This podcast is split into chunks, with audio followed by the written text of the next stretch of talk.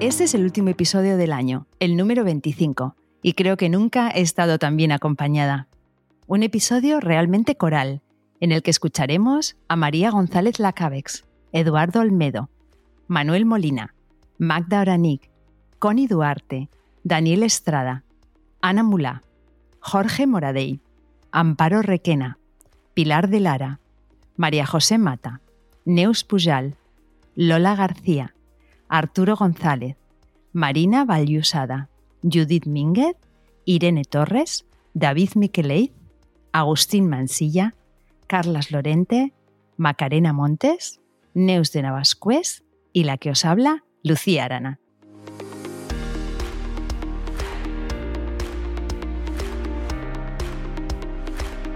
No cabe duda de que el 2020 ha estado marcado en todos los ámbitos de nuestras vidas por la COVID-19, que, como indica Ana Mulá, no nos ha dado opción para actuar y evitarla, solo para mitigar sus efectos. Cuando ya sabíamos que la destrucción del mundo natural había producido en el pasado este tipo de enfermedades. A muchas nos pilló de sorpresa, aunque la comunidad científica ya llevaba décadas alertando de las pandemias y sus causas. Esta falta de acción en el pasado nos ha de llevar aquí y ahora a elegir políticas y acciones que protejan a la naturaleza, para que la naturaleza nos pueda proteger. María González Lacabex considera que la crisis sanitaria nos ha traído una revelación muy importante en relación con los animales. La verdad es que la protección de los animales no solo no ha pasado a un segundo plano, sino que, por el contrario, se ha revelado como uno de los grandes retos de nuestra sociedad, que debe hacer una profundísima, urgente revisión de nuestra forma de relacionarnos con los animales, de cómo eso está afectándonos a todos y al planeta en su conjunto. Y sin embargo, a pesar de haber sido un año muy malo para humanos y para animales,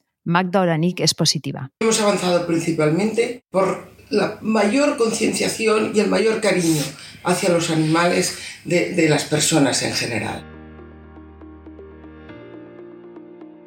Una valoración similar hace Marina Valliusada, siempre velando por el bienestar de los animales también durante el confinamiento. La conciencia ciudadana no solo hacia los animales de compañía, en cuanto a la necesidad de satisfacer sus necesidades más vitales como comer, beber, salir a pasear, etc., sino también hacia los animales salvajes urbanos que han podido gozar de libertad durante la etapa de confinamiento más estricto. Marina recuerda que ha habido administraciones públicas que se han implicado de forma proactiva. Identificando la necesidad de proteger a los más vulnerables, incluidos a los animales, han invertido los recursos necesarios para ejecutar aquellas medidas imprescindibles, intentando así conseguir el objetivo de atender a todo ser vivo que lo precisara.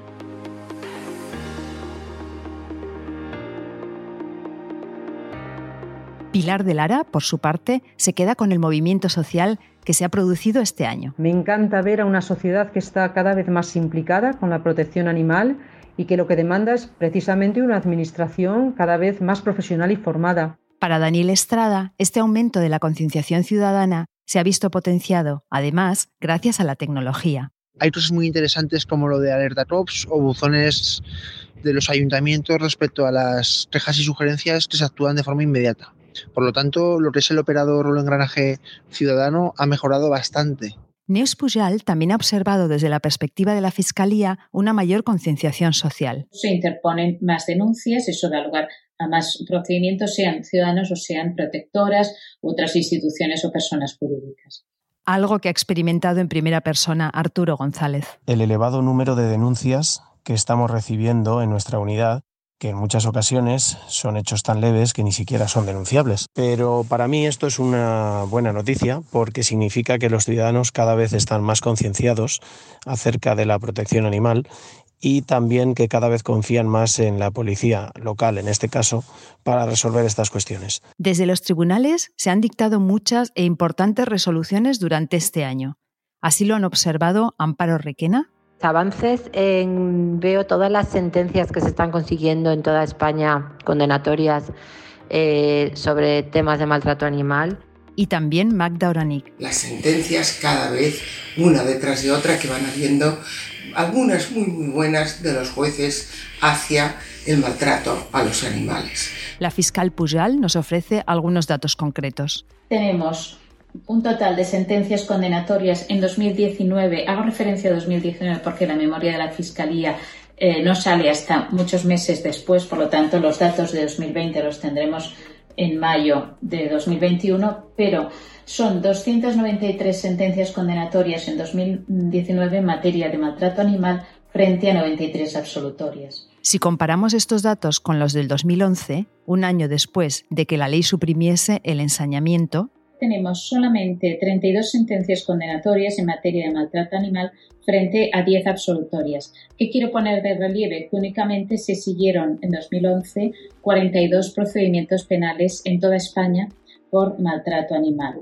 El Constitucional fue uno de los tribunales que se pronunció sobre esta materia, tal y como indica el fiscal Moradey. El Tribunal Constitucional, en una sentencia y muy importante, ha marcado una doctrina que es un verdadero hito sobre la procedencia de que las políticas públicas eh, recalen en el bienestar animal como un aspecto o consideración muy importante dentro de dichas políticas públicas. La abogada Lola García también destaca dos sentencias del Tribunal Constitucional. La referente a la Ley de Protección Animal de la Comunidad Autónoma de La Donde se recoge que la protección de la naturaleza y de los animales es una tendencia generalizada en las sociedades avanzadas y una manifestación de progreso moral. Y la otra sentencia relacionada con la caza, donde se establece que cazar en tiempos de veda supone un delito por el alto impacto que tiene en la biodiversidad. En el episodio 5 del podcast tuvimos ocasión de hablar con el director general de los derechos de los animales, Sergio García.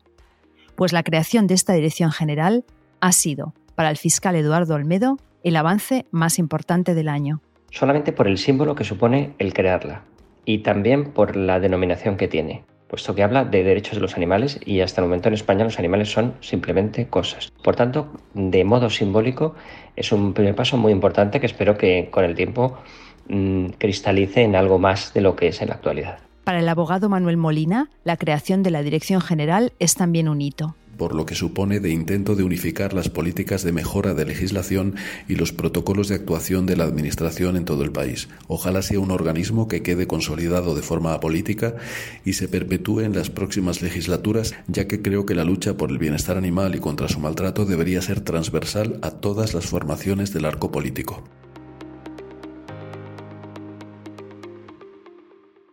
Y en el último tramo del año tuvimos otra noticia que nos llenó de esperanza en el futuro, como señala María José Mata. La entrada de la empatía hacia los animales en el sistema educativo español con la modificación de la Ley Orgánica de Educación, la LOMLOE. Un gran motivo de alegría para Carlas Lorente. Pues es un tema que me llena muchísimo porque em, trabajé a nivel eh, municipal en Sabadell para que se incluyera esta educación en la empatía en las escuelas y ver que ha tenido un reflejo a nivel estatal, pues eh, no que por mí de gozo. ¿Y qué ha ocurrido más allá de nuestras fronteras?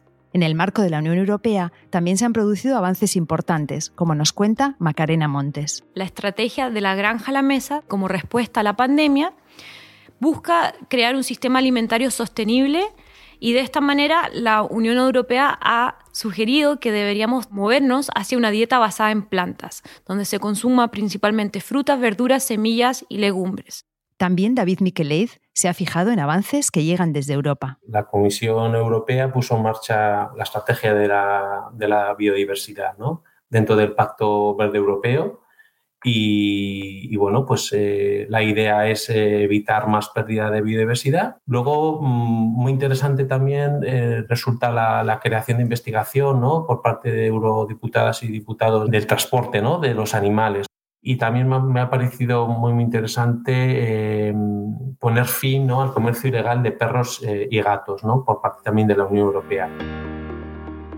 La tauromaquia tampoco ha tenido su mejor año, como señala María José Mata, que menciona el rechazo por parte de la UNESCO de la inclusión de las corridas de toros en el patrimonio inmaterial de la humanidad. Lola García también ve que el final de este terrible maltrato animal está cerca. El mundo taurino ha perdido el apoyo social del que disfrutaba, llegando a decir un ministro claramente que no recomienda a nadie ir a los toros.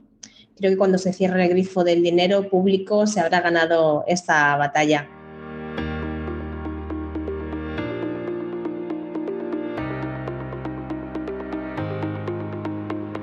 ¿Y qué nos deparará el año que viene? Estamos asistiendo a un momento de intenso desarrollo legislativo.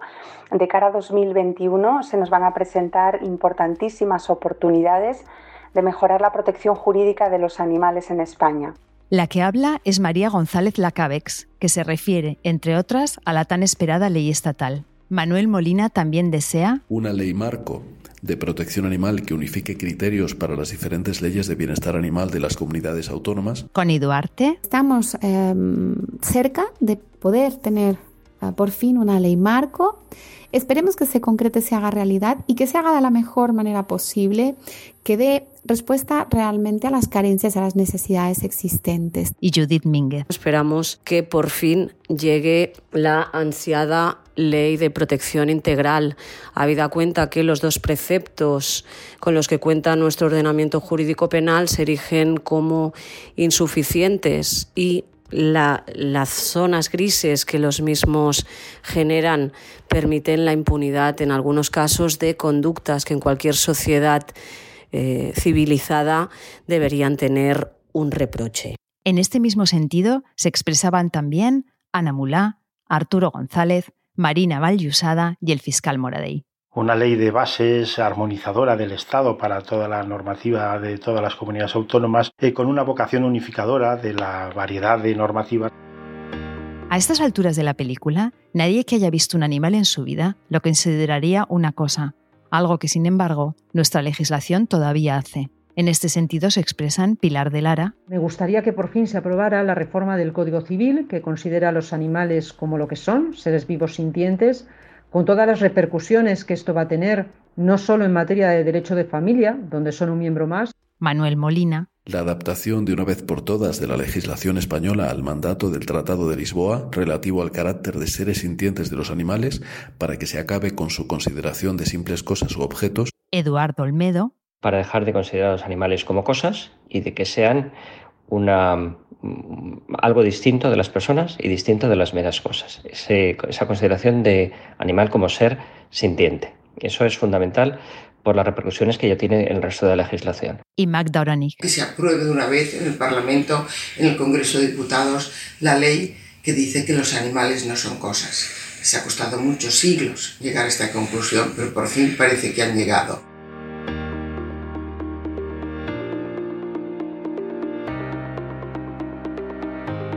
Si habéis seguido este podcast, ya sabéis que nuestro Código Penal ha evolucionado muchísimo en los últimos años en materia de protección animal, pero sigue siendo insuficiente. Así escuchamos Amparo Requena. Creo que habría que, modificar el Código Penal y endurecer las penas para los casos más graves y que haya penas superiores a dos años para los casos más sangrantes de maltrato animal.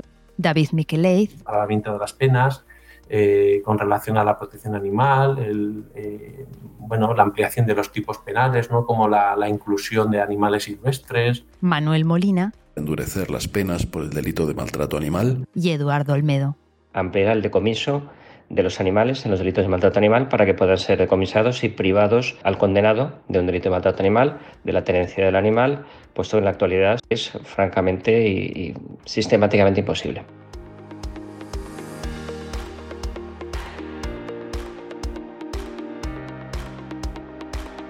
La reforma de la ley de enjuiciamiento criminal y del Código Penal, normas en las que estamos trabajando poniendo un gran esfuerzo y que espero que se vea compensado. Escuchamos a María José Mata refiriéndose a la LECRIM, aquella ley que regula las actuaciones judiciales durante los procesos penales.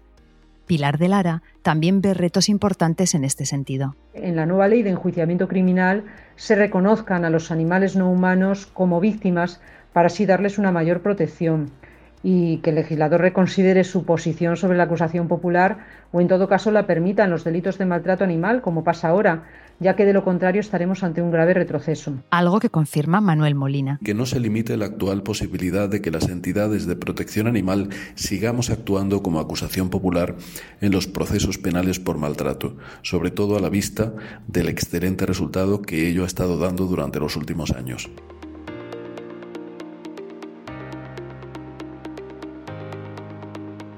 Para Lola García hay aún mucho camino por recorrer en lo que se refiere a la formación de los operadores jurídicos, por ejemplo, del ámbito de la judicatura. De todos los agentes que la componen en materia de maltrato y protección animal. Creo que es nuestra carencia y nuestro agujero negro. Pero las leyes no son nada si no tenemos un planeta sano donde aplicarlas. Ana Mula. Lo más urgente es promover un espacio seguro para la humanidad y eso se consigue protegiendo la naturaleza, es decir, replanteando nuestra relación con el mundo natural. Detener futuras crisis sanitarias supone frenar la destrucción de los bosques y poner fin al comercio de la vida silvestre. Y para frenar esa destrucción que arrasa con todo, necesitamos, en palabras de Manuel Molina, una efectiva incorporación de la enseñanza sobre el respeto a los animales en los distintos niveles educativos de los más jóvenes, desde educación primaria. Daniel Estrada desea que la concienciación ciudadana que marcó el 2020 siga creciendo en 2021. Espero que provoque de facto un aumento de la concienciación policial y como consecuencia de la misma se generen un mayor impacto y mayor funcionamiento de los operadores judiciales para perseguir el maltrato animal. ¿Y qué será de nuestros mejores amigos, perros y gatos en este 2021? Amparo Requena lo tiene claro. En vía administrativa creo que uno de los mm, avances que queremos ya es que, que se ponga el sacrificio cero en toda España. Yo creo que no se puede jamás matar animales mm, sanos porque haya saturación. El sacrificio cero es imprescindible ya. Opinión que comparte con Pilar de Lara. El sacrificio cero, fomento de la adopción, bueno, muy necesaria, fundamental, la gestión de colonias felinas a través del método CER en todos los ayuntamientos. Por su parte, Marina Vallusada pide una moratoria de compraventa de animales de compañía como medida para dar salida a los miles de animales que hay en centros de acogida, control exhaustivo de estos mismos centros en todo el país y reconocimiento explícito del gato feral o asilvestrado y la aplicación del método CES como único método de control de colonias felinas. Judith Mínguez nos recuerda que en otros lugares del mundo se van abriendo caminos por los que transitar. Deberíamos fijarnos eh, claramente en las políticas llevadas a cabo por países tales como Holanda en materia de promoción de adopciones, de tenencia responsable e incluso de sanciones, especialmente duras para aquellos que no tengan una actitud diligente para con sus mascotas.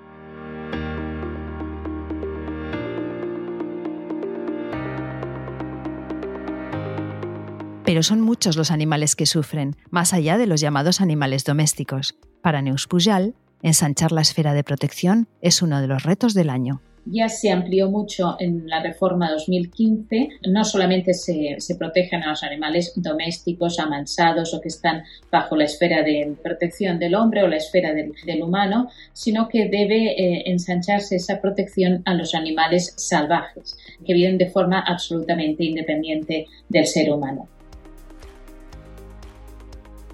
Por su parte, Jorge Moradell también se refiere a la importancia de reducir el daño que causamos a los animales silvestres que empiece a existir una normativa más exigente en relación con lo que son los riesgos de las infraestructuras humanas para los animales. No todo el maltrato cabe considerarlo que sea doloso o deliberado por parte de los humanos. Muchas veces nuestras infraestructuras de todo tipo causan daños a la biodiversidad. Tenemos en este episodio el testimonio especial de alguien muy joven, Neus de Navascués, hija de Neus Pujal, que nos habla de un tema especialmente duro, evitable y en el que es importante legislar. Los animales en la industria de la moda y cómo son tratados.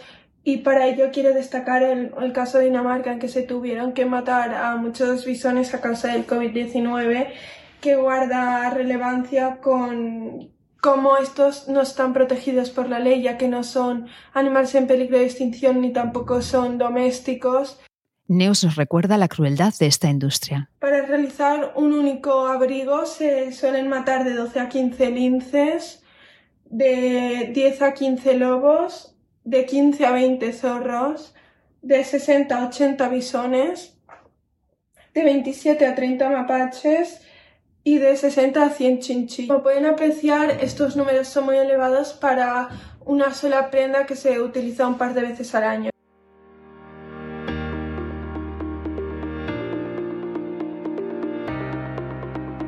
Para Carlas Lorente hay una materia pendiente y urgente. Que no debería permitir que pasase más, más tiempo la regulación o en este caso la prohibición definitiva de los espectáculos con animales en todo el territorio español, incluyendo pues las cabalgatas, los circos, etcétera, etcétera. Esta es una asignatura pendiente que tenemos aquí en España y que se va alargando, que creo que ya hay que dar un golpe encima de la mesa y, y acabar. Para Pilar de Lara, el futuro presenta un gran desafío que nos apela a todos. Que los poderes públicos aborden lo que es un clamor social que es la supresión de todos los festejos y tradiciones cruentas de maltrato animal incompatibles con una España verdaderamente moderna. En este mismo sentido se expresa también Magda Oranic. Aquí en Cataluña, de donde soy, lo importante sería acabar con determinadas torturas locales tipo los correbous. Y también aquí, en cuanto a los retos para el 2021, la Unión Europea tendrá un papel esencial. Agustín Mansilla. Muy importante lo que hemos hablado de una ley marco a nivel nacional, pero sería importantísimo también una ley marco a nivel europeo, ya que somos Europa, pues que en toda Europa haya el, el mismo nivel o el mismo eh, rango de protección hacia los animales. Macarena Montes también está con la vista puesta en los países de nuestro entorno y en la protección de otros animales a menudo olvidados, los que nos comemos espero ver el desarrollo de esta estrategia por la Unión Europea porque me parece muy importante que el poder europeo, con todos los recursos que tienen, inviertan en avanzar hacia una dieta basada en plantas. Y creo que esto es sumamente importante para la vida de millones de animales que se encuentran hacinados en explotaciones ganaderas en estos momentos en Europa.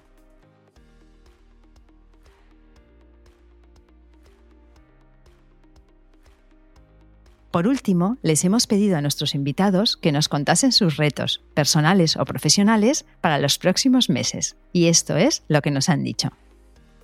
María González Lacabex desde Bilbao. Un reto, pues junto al trabajo en materia legislativa, seguir contribuyendo a un ejercicio normalizado de la abogacía en materia de, de animales y seguir reivindicando para esta disciplina el respeto que merece.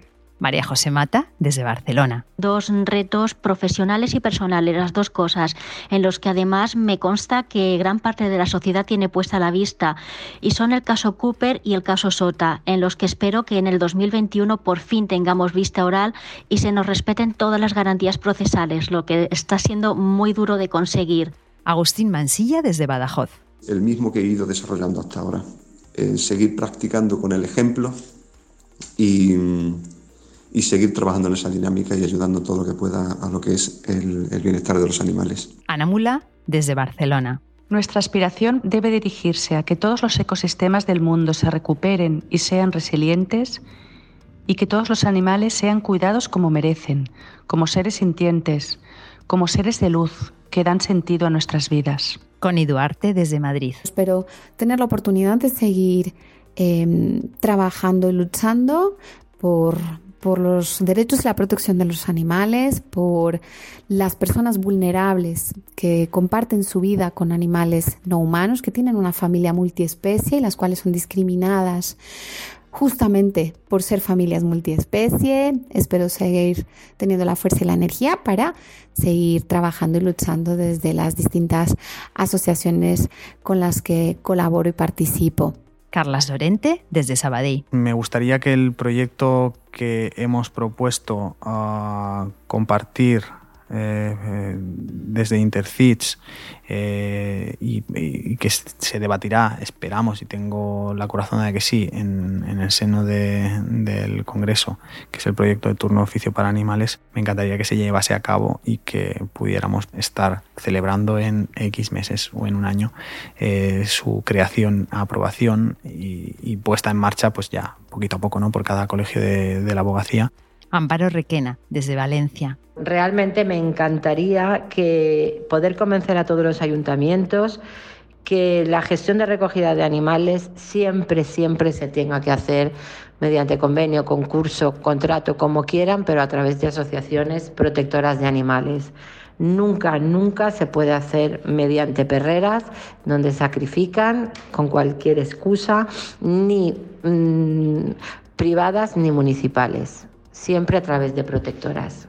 Manuel Molina, desde Baleares. Profundizar en la colaboración que desde Abada y desde la Comisión del Colegio de Abogados hemos empezado a desarrollar con distintos ayuntamientos de la comunidad a fin de mejorar sus ordenanzas y protocolos relativos al bienestar animal, con especial atención al trato y gestión de los animales abandonados y a las colonias de gatos ferales, y seguir difundiendo para que llegue al máximo de ciudadanos el servicio de orientación jurídica contra el maltrato animal que prestamos gratuitamente desde hace dos años en el Colegio de Abogados. Irene Torres, desde Barcelona. El proyecto IPA, Instituto de Políticas Públicas de Protección Animal.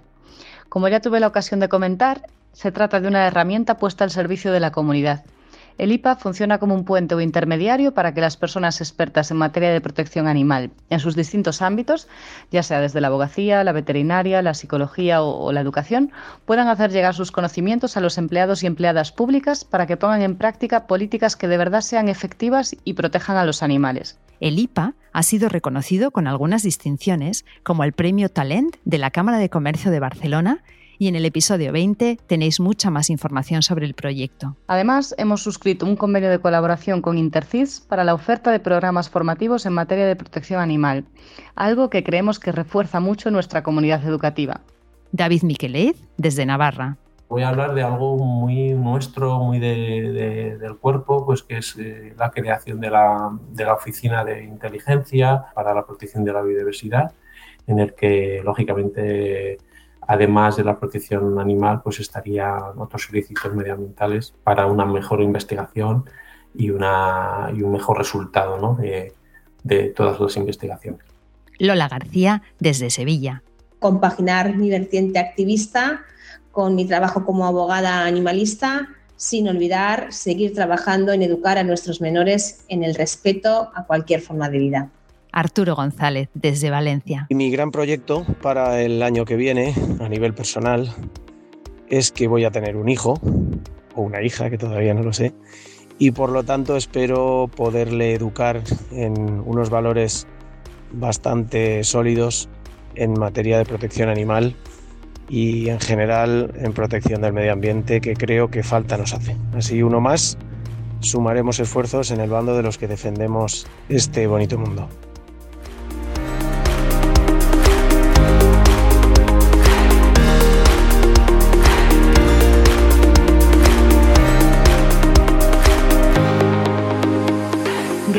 Gracias, y gracias. Gracias de corazón a todas y todos los que nos habéis prestado vuestra voz y vuestros conocimientos para hacer realidad este podcast. Gracias a Intercits siempre. Gracias a Sune de Nación Podcast. Y sobre todo, gracias a ti por acompañarnos episodio a episodio y por querer ayudar más y mejor a nuestros compañeros de planeta. Nos escuchamos el año que viene en dos semanitas, porque esto es imparable y porque ya ha llegado nuestro tiempo, el tiempo de los derechos de los animales.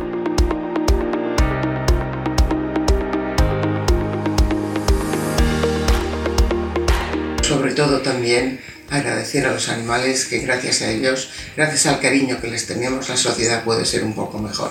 Un fuerte abrazo. Muchas gracias. Espero que este 2021 sea un año muy bueno para todos y para todas y os deseo feliz, feliz año. Un fuerte abrazo y os deseo todo un año lleno de éxitos. Un saludo, adiós. Muchas gracias a Intercits, muchas gracias a Lucía y muchas gracias a todas las personas que han participado en este podcast. Hemos aprendido muchísimo. Un saludo desde la parte de la edición, nos vemos en el 2021. Nación Podcast te agradece haber elegido este podcast.